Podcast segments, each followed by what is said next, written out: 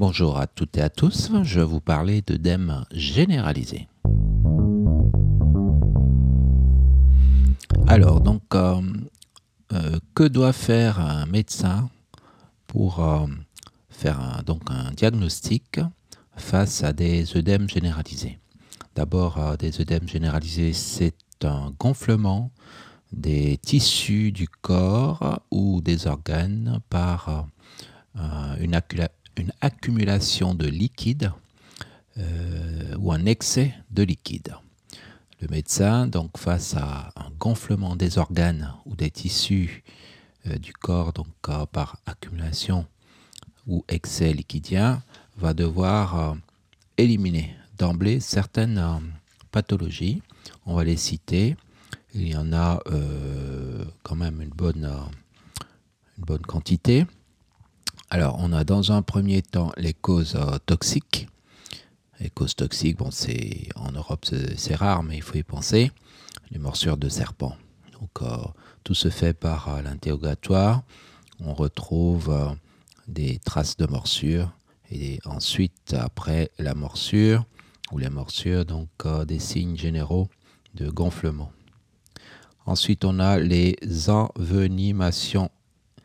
Exemple, des piqûres par scorpion, par araignées ou des poissons exotiques. Donc euh, là, c'est l'interrogatoire qui permet de faire le diagnostic. Et on a également, en dehors des causes euh, toxiques, les causes euh, allergiques. Donc l'interrogatoire permettra de, comprendre ce qui s'est passé. Et on voit ce qu'on appelle des signes de choc anaphylactique. Donc ce sont des personnes qui sont euh, allergiques, des antécédents d'allergie, et suite à la consommation de produits apparaissent donc euh, des gonflements, des œdèmes généralisés, ainsi que des signes de choc, donc euh, tachycardie avec une tension qui baisse, et voire donc un œdème de Quenck. Alors, donc c'était les causes toxiques et les causes allergiques. Autrement, on a la plupart du temps, chez les personnes euh, d'un certain âge, des causes cardiaques. Alors, les causes cardiaques, c'est l'insuffisance ventriculaire droite. Donc, l'insuffisance ventriculaire droite fait suite à une pathologie euh, valvulaire lorsque il y a rétrécissement euh, de la valve mitrale, donc au niveau du cœur gauche, et donc avec euh, ce qu'on appelle euh, des épisodes d'œdème aigu du poumon. Donc, à force, le poumon finit par, en quelque sorte, se bloquer et le sang, par un phénomène d'hypertension au niveau pulmonaire, ne passe plus donc dans les poumons et au final, c'est le cœur droit qui est en insuffisance. Donc, on voit apparaître ce qu'on appelle un cœur pulmonaire chronique. Voilà, donc euh, peut-être associé aussi dans les insuffisances ventriculaires droites, les hypertensions artérielles pulmonaires dites primitives, donc euh, primitives dans le sens où on n'a pas la cause.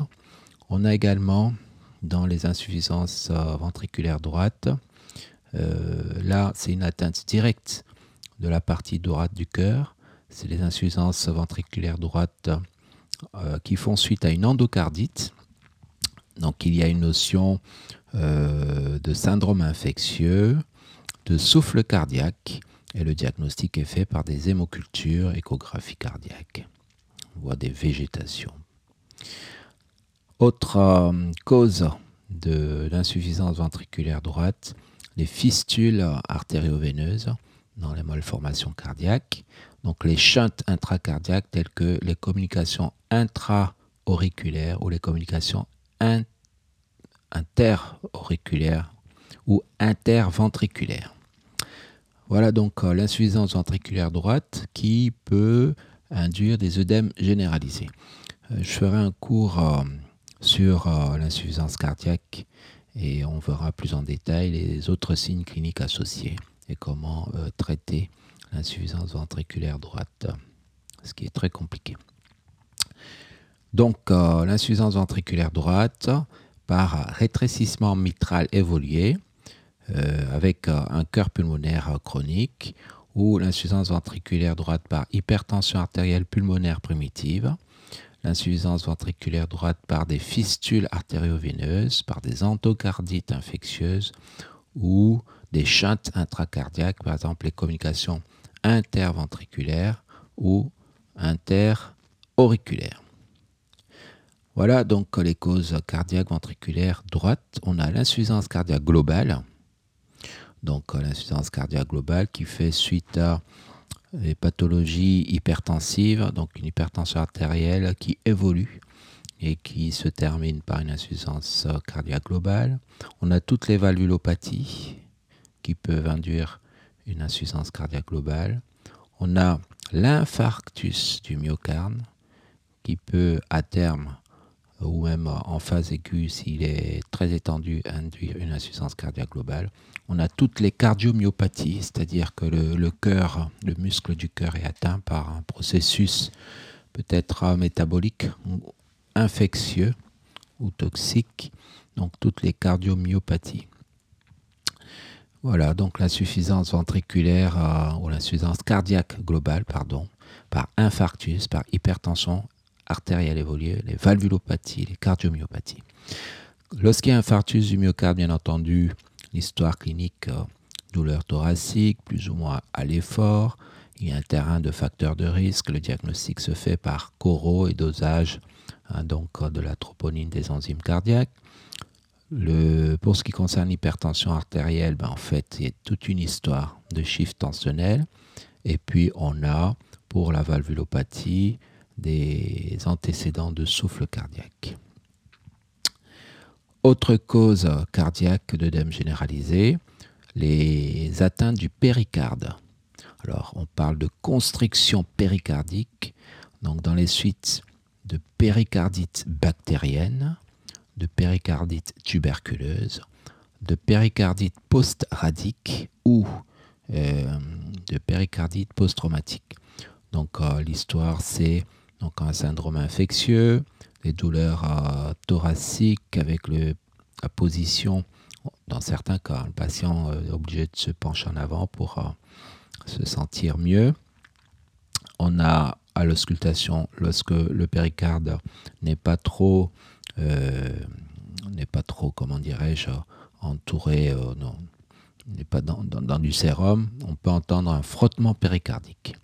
Alors le bilan, bien sûr, hein, c'est d'aller chercher la cause infectieuse, tuberculose, bactérienne, virale.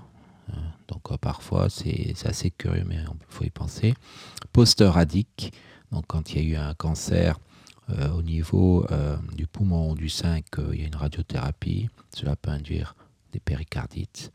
Et donc les examens, c'est l'échographie, le bilan tuberculeux, donc les hémocultures, l'échographie, donc, euh, et on peut aller jusqu'à la ponction, ponction de liquide péricarde.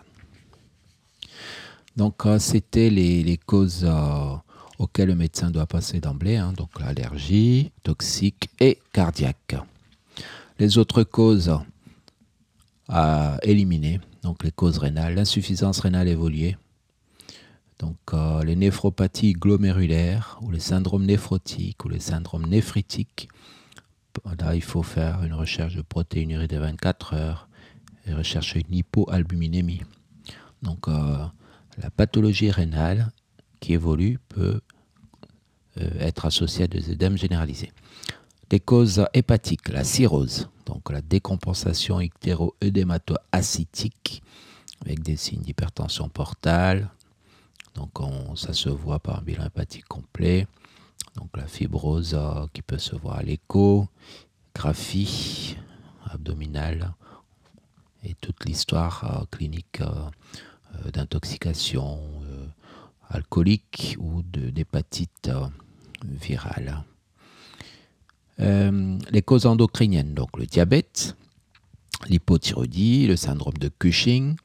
Donc le syndrome de Cushing, c'est un excès de cholestérol plasmatique donc c'est pour faire le diagnostic, le diagnostic est clinique, mais également biologiques. On a l'hypersécrétion d'ADH, donc d'hormones diurétiques, donc par des tumeurs d'origine lipophysaire, donc origine centrale. Le patient a une oligurie et une hyponatrémie. On a des causes médicamenteuses, donc les corticoïdes, et puis euh, certains inhibiteurs calciques, le lithium, les œstrogènes, donc les causes médicamenteuses. A des causes nutritionnelles, la dénutrition, la, cachexie, et les malabsorptions intestinales peuvent induire une hypoalbuminémie. Par phénomène osmotique, le patient finalement euh, accumule de l'eau. Donc euh, le diagnostic est euh, clinique par l'interrogatoire et la mesure du poids, rechercher des troubles alimentaires, donc la dénutrition, la malnutrition par carence d'apport protidique. Et puis au final, d'autres causes hein, qui sont à éliminer, les grossesses cachées, donc le diagnostic est euh, clinique, échographique et bêta-HCG. la toxémie gravidique, donc euh, des tumeurs au niveau ovarien qui induisent euh, c'est œdèmes.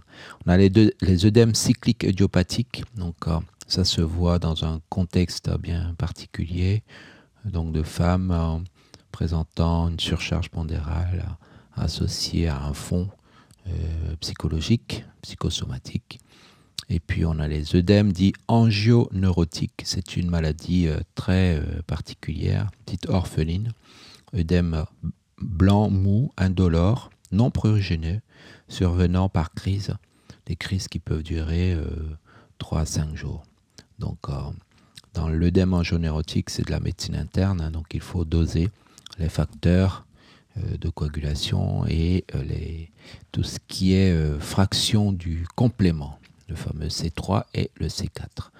Donc, face à des œdèmes généralisés, le médecin va penser tout de suite l'allergie, les causes toxiques, serpents, araignées, scorpions, les causes cardiaques. Il faut penser au ventricule droit qui est en souffrance par pathologie mitrale évoluée, hypertension artérielle-pulmonaire, cœur pulmonaire chronique, les endocardites. Ensuite, l'insuffisance cardiaque globale, tout ce qui est infarctus, hypertension, valvulopathie, cardiomyopathie, les péricardites. Et enfin, les autres causes plutôt à penser à froid, euh, les causes rénales, donc insuffisance rénale évoluée, la cirrhose hépatique, les causes endocriniennes, donc euh, le diabète, l'hypothyroïdie, le Cushing, l'hypersécrétion d'ADH, donc euh, d'antidiurétiques hormones, la dénutrition sévère, les médicaments, les corticoïdes, hein. et puis éliminer une grossesse, l'œdème cyclique idiopathique qui est peut-être psychologique, et puis une maladie rare, les œdèmes dits angioneurotiques. Je vous remercie pour plus d'informations. Vous pouvez m'envoyer un mail à françois.ouyenga.mi.com.